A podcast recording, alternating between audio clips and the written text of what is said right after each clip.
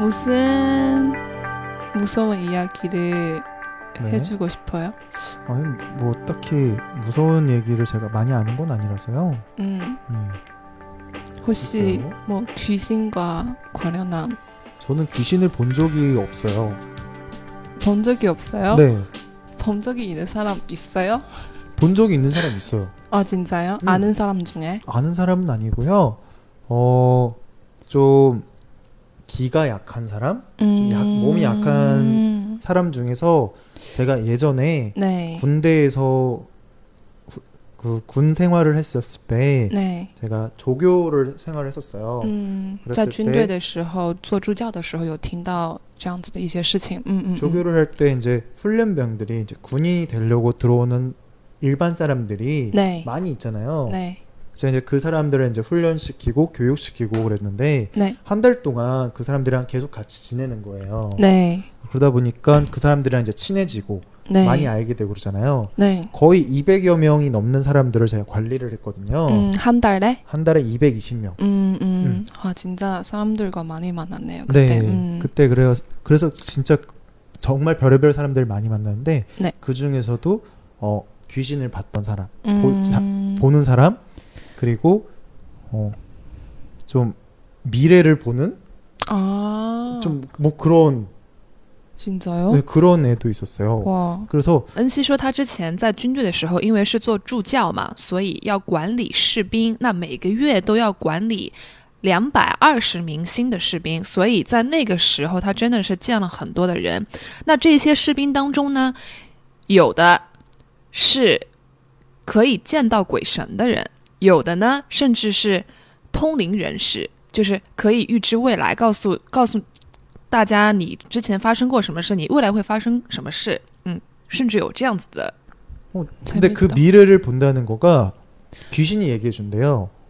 귀신과 그 사람한테 얘기해 준 거예요. 네. 아 무당 아닌가요? 무당? 뭔가 좀 그런 그런 사람이었어요. 음, 한국에서 무당으로 직업 직업으로 지금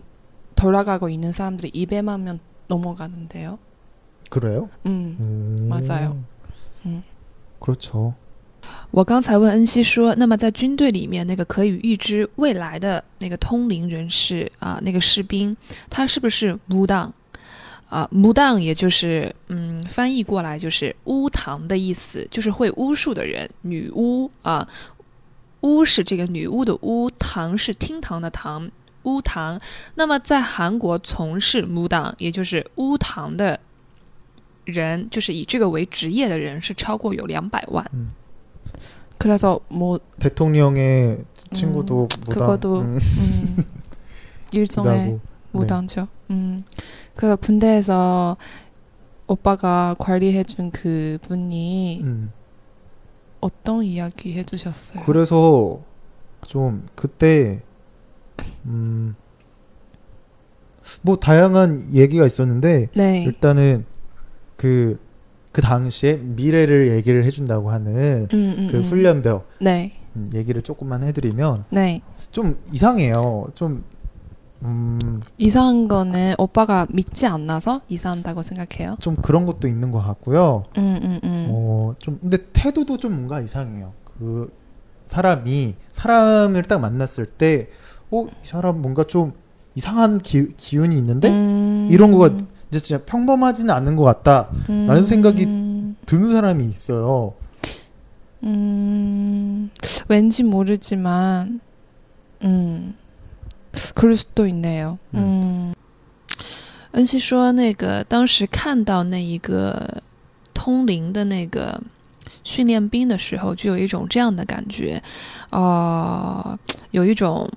不是很平常的那一种气运吧，气运，也就是气运的意思。 그래서 그 무당에서도 제가 한국 문화를 배웠을 때 그거 네. 배웠는데 무당도 두 가지 종류가 있는데 하나는 어 신이 그 사람한테 무엇을 알려준다. 음, 또 신입니다. 하나 또 하나는 강림 그러니까 음. 그 사람 자체가 신과 합일하는 거예요. 음. 그러면 오빠가 얘기해준 그분 같은 경우는 이런 합의는 아니고 합의는 아니고 그렇죠. 뭔가 교감이 많이 있는 사람인가요? 그렇죠. 그런 시- 음. 대화를 하고 음, 이야기를 음, 음. 해준다고 그러, 그랬던 것 같아요. 네네네. 음. 嗯那当时那个训练兵是说，啊、他能够预知未来的这些事情呢，不是他自己 所臆测出来的，而是有这种神灵告诉他的。那我就问恩熙说，那是不是他跟这个神灵合二为一，然后啊、去预测某些事情，还是说是神灵啊、是一种外界的一些存在，然后跟他有这样的交流？恩熙说是第二种，是这个神灵跟他之间有一些交流。 그래가지고 근데 그 당시에 이제 저의 제 담당 훈련병이 아니었어요. 아, 네. 다른 다른 중대에 네. 있는 훈련병이었어요. 근데 네. 소문이 난 거예요. 아 사람들이 다 아나 다, 다 알아요. 어, 신기해가지고 헐. 너무 너무 기에 또 맞는 사람들도 있었고 음, 막 그러다 보니까 소문이 나가지고 음, 중간에 이제 생활을 하면서 그- 음. 그, 친구를 만나게 됐어요. 오빠가 네. 음, 그래서 이제 그 친구랑 이제 여러 가지 저도 한번 물어봤죠. 찾아서 찾으러 갔어요 그때. 전 찾으러 가지 않았어요. 음, 저는 그거를 잘 몰랐고 음, 그런 것 같아요. 그리고 어 군대에서는 네. 계급이 있잖아요. 음, 저는 그, 그. 당시에 음. 계급이 좀 높은 편이었어요. 음, 그리고 그쪽에서 이제 그 훈련병들을 음. 담당하고 있는 친구는 계급이 저보다 낮았어요. 음, 그 친구랑 저랑 좀 많이 친했어요. 네, 네. 그래가지고 이제 그 친구가 네. 음, 정말 신기하니까 음, 저한테 이제 데리고 온 거예요. 음, 음, 친하니까. 음. 그래서 와가지고 막 뭐래요? 이것저것 막 물어보라고 진짜 아, 그런지 자기가 궁금한 게 어. 물어보라고. 한번 물어보라고 이 친구가 진짜 막 미래를 보는 거 음. 미래를 보는 건지 아니면 음. 진짜 맞는 소리를 하는 건지 음, 과거 얘기도 한번 해보고 음. 그래 보라고 맞춰 어, 그 한번 문제를 한번 내보라고 음. 이런 식으로 한 거예요. 진짜 정확하게 얘기해 주는지. 음, 음. 그, 그 친구도 테스트하고 싶기도 하고 그러니까 음, 근데 그 친구가 먼저 이렇게 물어봤었을 때는 네. 어좀 맞는 것 같아. 어 진짜요? 어, 그래가지고 나한테 데리고 왔던 거예요. 음, 음. 신 궁금하고 그래서 那当时呢，那个通灵的训练兵，他并不是直接在恩熙的手底下的，是在一个其他的分队啊、里面，呃，做这个训练兵。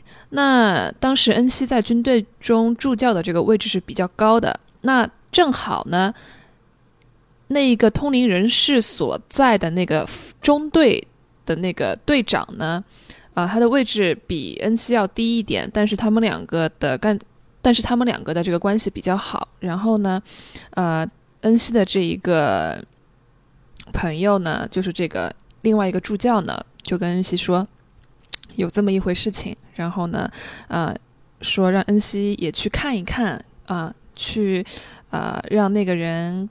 看一看，看到底是不是准的，是不是啊、胡说八道的，还是说是真的是这样的一回事情？那他这个让恩熙去看的那一个这个助教呢，他是觉得应该是比较准的，因为他自己也有被看过这样子，所以啊、当时就啊、叫恩熙去看。 제가 그래서 물어봤는데 무슨 이, 무슨 이야기 나눴어요? 어 그때 음, 너의 군 생활은 음, 군대 생활은 음, 잘 될 것 같냐? 음, 라고 물어봤어요. 그러니까 아 그건 안 보인대요. 음. 자, 어, 오빠가 그 사람한테 그 자- 사람의 자 그 사람의 응, 자, 자기 자기의 자신의 자기 미래가 자신의- 보이냐? 아, 라는 자기 걸 자신의 물어봤어요. 미래를 보냐, 어. 보일 수 있냐. 그런 그랬는데 걔는 자기 자신에 대한 거는 음, 잘 모른대요. 얘기를 안 해준대요. 그쵸, 그쵸. 음, 근데 주변에 있는 음, 다른 사람에 대해서 물어보거나 그러면 알려준대요. 음. 그래가지고 그럼 뭐야 자기에 대한 미래도 모르고 나 다른 사람들 것만 이렇게 해주고 진짜 음, 그런가? 음, 해가지고 막 물어봤어요. 음, 那恩熙首先就问那个人说：“那你觉得你的军队生活会过得怎么样？” 然后那个通灵人士就笑笑说：“啊、他自己的这个事情是不看的啊，是不会跟别人说的。自己的关于自己的人生、自己的命运，他是不啊、不说的。但是呢，啊、如果其他人的事情想要看的话，他是可以告诉他的。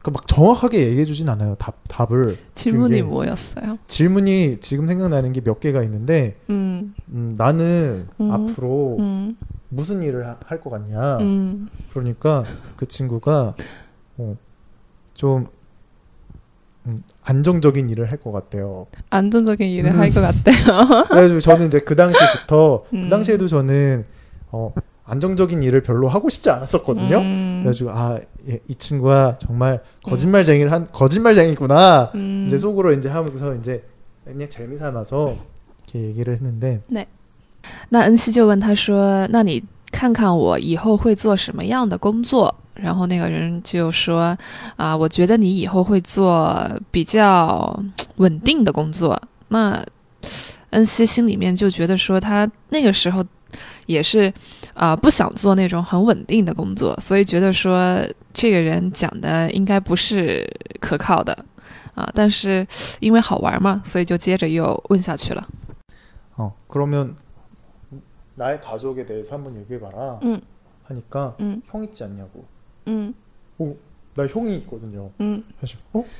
형 있다고 두 살 터울 아니냐고 음. 어? 어 맞다고 어 그, 그렇게 말하니까 어, 과거는 대충 맞는 것 같아요 然后接着又问：“那么你说说看我的家庭吧，你说说看我的家族吧。”然后那个人就问恩熙说：“你是不是有哥哥？” 哦，恩熙说是有的。你哥哥是比你大两岁吧？恩熙说：“啊，对啊。”所以啊、一听好像关于过去的事情已经形成的事情啊、说的好像是还蛮准确的。 그거 그거만 얘기해줘요.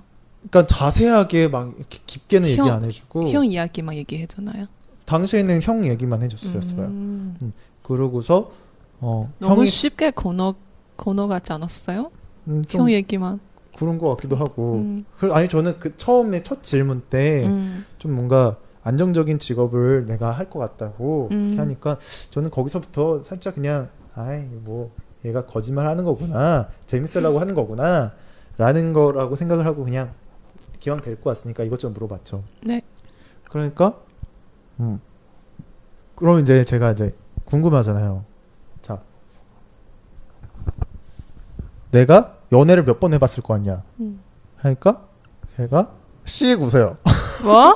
웃어요 그냥 웃어요? 웃기만 해 어. 그래서 야 왜 웃어? 얘기해봐.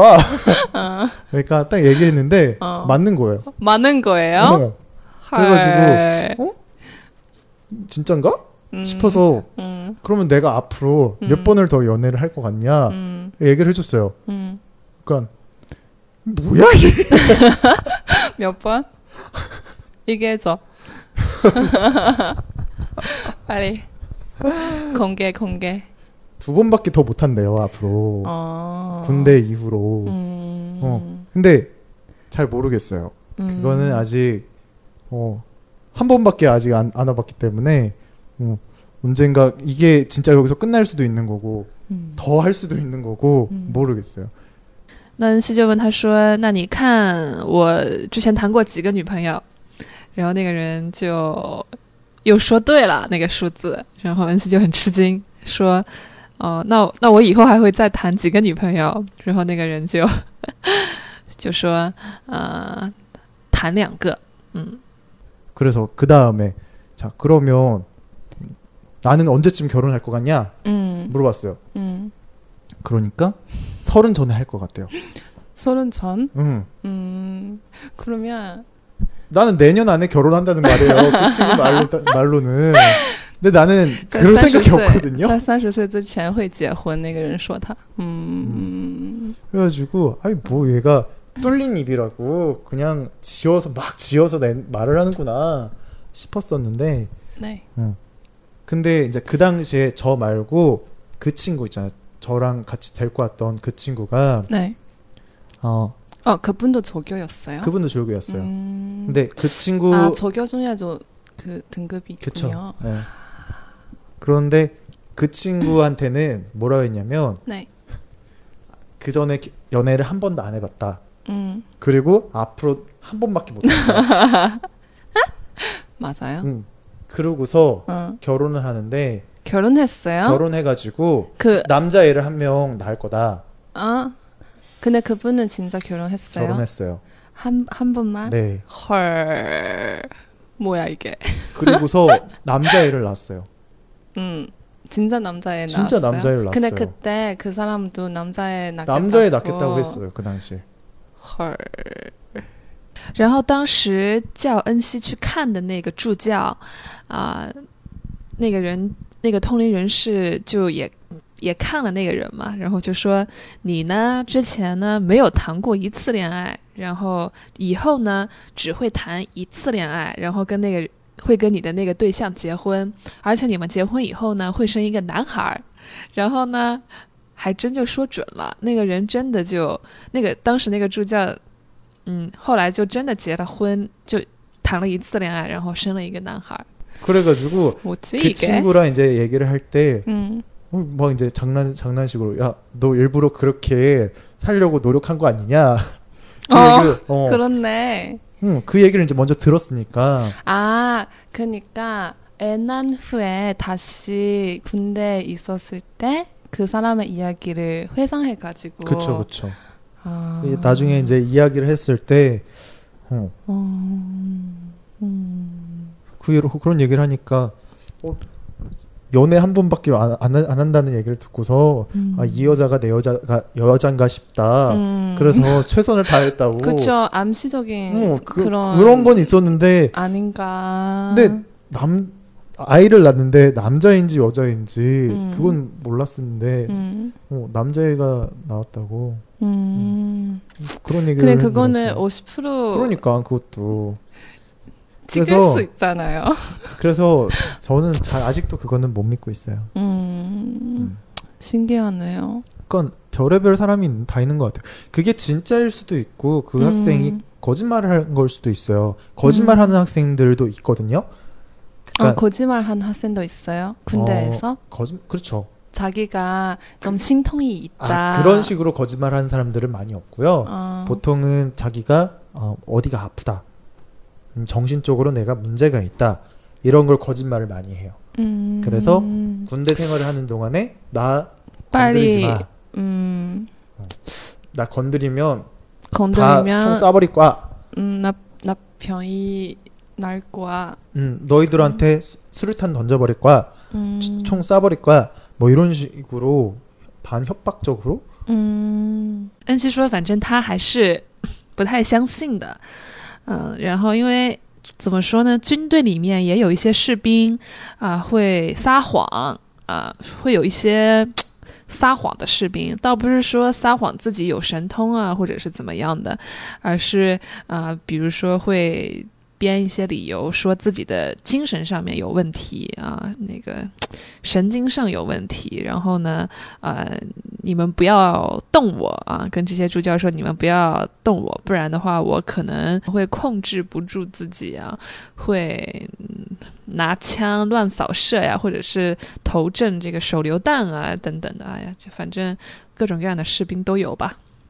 왜냐면 군인이라고 하면 음, 같은 편한테 총을 쏘거나 수류탄을 던지면 안 되잖아요. 음, 음, 그런데 그런 이제 정신적으로 문제가 있는 사람들은 그래서 일부러 안 받거든요. 아니면 음. 중간에 어, 집에 가게 해요. 문제가 있을 수도 있으니까. 음, 음, 음, 근데 일부러 그런 척을 해가지고 음, 일부러 그렇게 악용하는 사람들도 있어요.